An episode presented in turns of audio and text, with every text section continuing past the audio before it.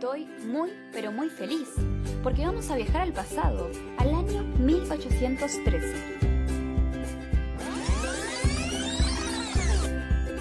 Hola, somos los alumnos de Quinto B, de la Escuela 7 de Barrio Mataderos. Hoy queremos contarles algunos detalles sobre la conformación de nuestro Estado Nacional.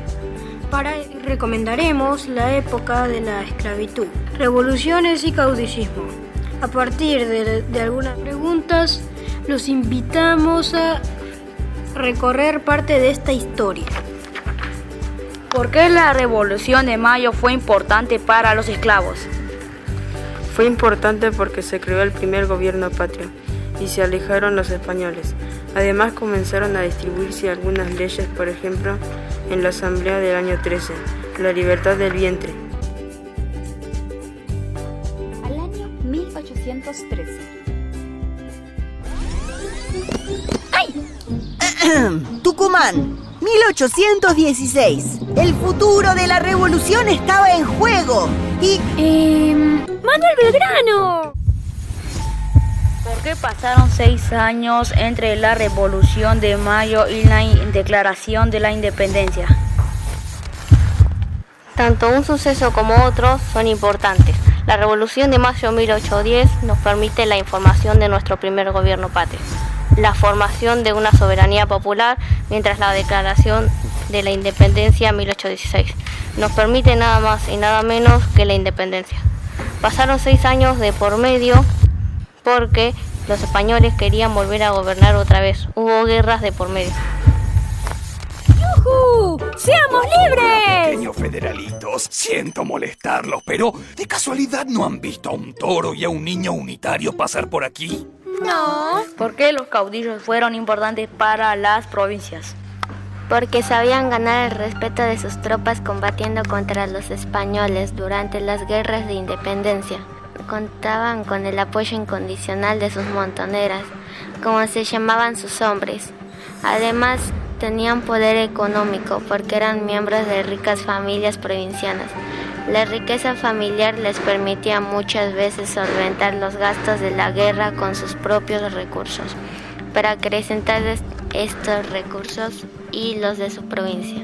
Eran firmes defensores de los intereses económicos de su región. ¿Y ahora a quién perseguiremos? Ahí viene un unitario. ¿Quién ganó la batalla de Cepeda? ¿Qué consecuencias generó? La batalla de Cepeda transcurrió en el año 1820, el 1 de febrero, en la cañada del arroyo de Cepeda. Ocurrió porque se discutía si todo el poder se quedaba en Buenos Aires o se repetía entre las provincias. Las consecuencias que generó la batalla de Cepeda fue que los pueblos libres se disolvió y además habían puesto en jaque el poder de los unitarios. ¿Cuál es la diferencia entre los federales y los unitarios? Los dos piensan distinto acerca de cómo hay que organizar el país. Los unitarios creen que tiene que haber un centro que tome decisiones sobre las provincias y que ese centro debe ser Buenos Aires. En cambio, para los federales, todas las provincias deben asociarse y ser igual de importantes. Para colmo, hay... ¿Cuál es la diferencia entre centralismo y federalismo? Los unitarios sostenían una concepción política que provenía del centralismo del periodo revolucionario. Postulaban la necesidad de un gobierno central fuerte, consideraban que la nación preexistía a las provincias y que éstas no tenían derecho a la autonomía que debían ser fiscalizadas por el gobierno central. Los federales querían que el poder se repartiera entre las provincias y querían provincias autónomas.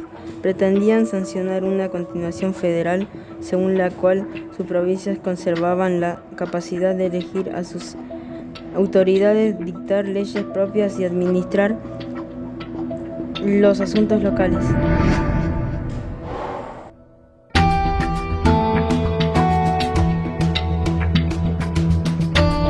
Tucumán, 1816. El futuro de la revolución estaba en juego. En las guerras por la independencia, ¿qué diferencias hay entre los ejércitos patrióticos y realistas? El ejército realista de América es un término que describe a las fuerzas formadas por españoles, europeos y americanos, empleados para la defensa de la monarquía española frente a las revoluciones independizadas hispanoamericanas. En el primer tercio del siglo XIX, el ejército patriota dependía de la independencia de América. Quieren dejar de ser corona española, pero no están bien preparados ni armados, luchan por la convicción. Así es que los patriotas eran el bando político y militar que propagó, implantó y luchó por la independencia y libertad de las colonias europeas en América mientras los realistas eran el bando político y militar que pretendían mantener el dominio sobre dichas colonias, es decir, los europeos. ¡Allá va el toro! ¡Que no escape! ¡Rápido! ¡Niña! ¡Miren! ¡Un niño unitario! ¡Agarrémoslo! ¿Y estos quiénes son? ¿Qué les pasa? Son federales. ¿Y por qué no? ¿Por qué aumentó la desunión entre las provincias después de la declaración de la independencia? Luego de la independencia surgieron conflictos entre Buenos Aires y las provincias por una organización de poder. Buenos Aires quería que lo beneficiara a él antes que al resto de las provincias. En cambio, las provincias restantes proponían ideas que lo beneficiara a todo el país. Esto generó tensión en lo político y en lo económico. ¿Qué provincias conformaban la Liga de los Pueblos Libres? Los que conformaban la, la Liga de los Pueblos Libres eran Entre Ríos, Santa Fe, Córdoba, Misiones, Corrientes y, y ¿Quiénes se enfrentaron en la batalla de Cepeda? ¿Cuándo y por qué sucedió? El primero de febrero de 1820 en Buenos Aires se enfrentaron los ejércitos de Santa Fe y Entre Ríos contra Buenos Aires porque no querían que los gobernaran desde un gobierno central. Es decir, que no querían que el poder esté centralizado.